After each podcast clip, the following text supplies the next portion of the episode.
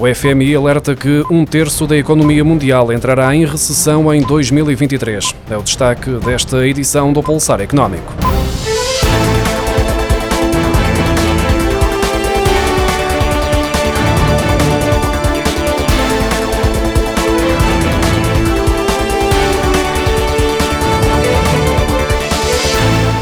Terço da economia mundial deverá entrar em recessão em 2023. O alerta é feito pela presidente do Fundo Monetário Internacional numa entrevista ao canal de televisão norte-americano CBS. Kristalina Georgieva sublinhou que este ano será mais difícil do que 2022, uma vez que as economias dos Estados Unidos e da China têm vindo a desacelerar ao mesmo tempo que continua a guerra na Ucrânia, mantém-se o cenário de aumento da inflação e das taxas de juro.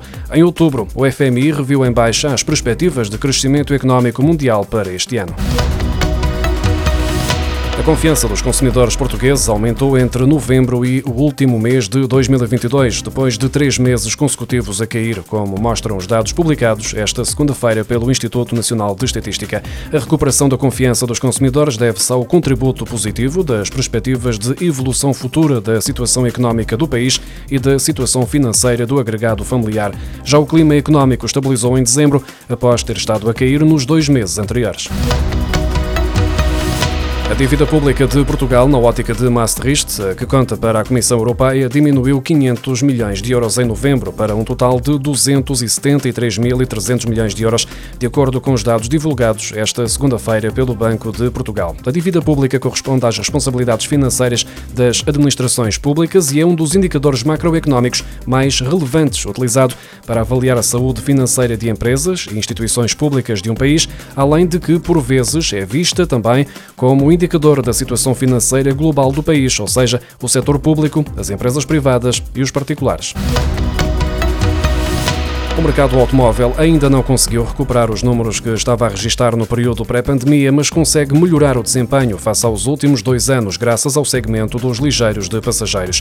Em 2022 foram registados 185.291 veículos, mais 2,8% do que em 2021, segundo os números divulgados esta segunda-feira pela Associação Automóvel de Portugal. A melhoria das vendas deveu-se sobretudo ao aumento de 6,6% no comércio de automóveis ligeiros de passageiros, que passou para 156.250 unidades.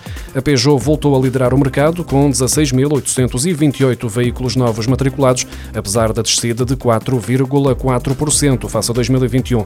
A Renault manteve o segundo lugar com 12.841 registros, apesar da perda de 16,8% nas vendas. A Mercedes cresceu 5,9% para 12.055 unidades vendidas.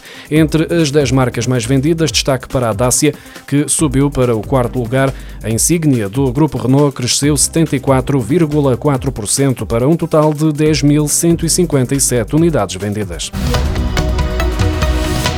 Portugal mantém a evolução desigual dos preços e dos salários. O valor a pagar pelos produtos e serviços não para de aumentar e os salários não acompanham o ritmo. Crise após crise e, pelo meio, oportunidades perdidas de alteração de políticas. Os consumidores vão perdendo o poder de compra porque os salários ficam para trás na corrida da inflação.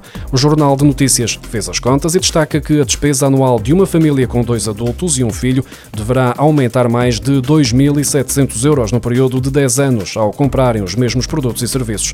Para 2023 estão previstos aumentos do pão, leite, telecomunicações, gás, eletricidade, transportes e portagens, isto para referir os aumentos genéricos, já que muitos outros são reflexo da escalada dos bens e serviços básicos.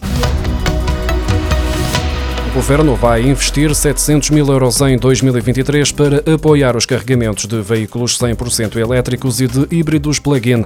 Este é o orçamento do Fundo Ambiental para que os automobilistas não sintam o aumento das tarifas da entidade gestora da rede de mobilidade elétrica, uma verba que ainda poderá ser reforçada. Sem este apoio do Fundo Ambiental, seria aplicado um aumento de 57% na tarifa que é paga pelos comercializadores de eletricidade para a mobilidade elétrica, o que acabaria por refletir refletir-se na fatura dos portugueses que utilizam veículos elétricos. Portugal conta com 6.424 pontos de carregamento e a previsão é que o ano termine com 7.706. Os TTT lançaram esta segunda-feira uma nova aplicação para smartphone com novas funcionalidades, entre as quais a possibilidade de tirar uma senha de vez digital antes de chegar a uma loja física, desde que já disponha desta possibilidade. Desta forma, será possível ver a caminho da loja quantas pessoas têm à sua frente.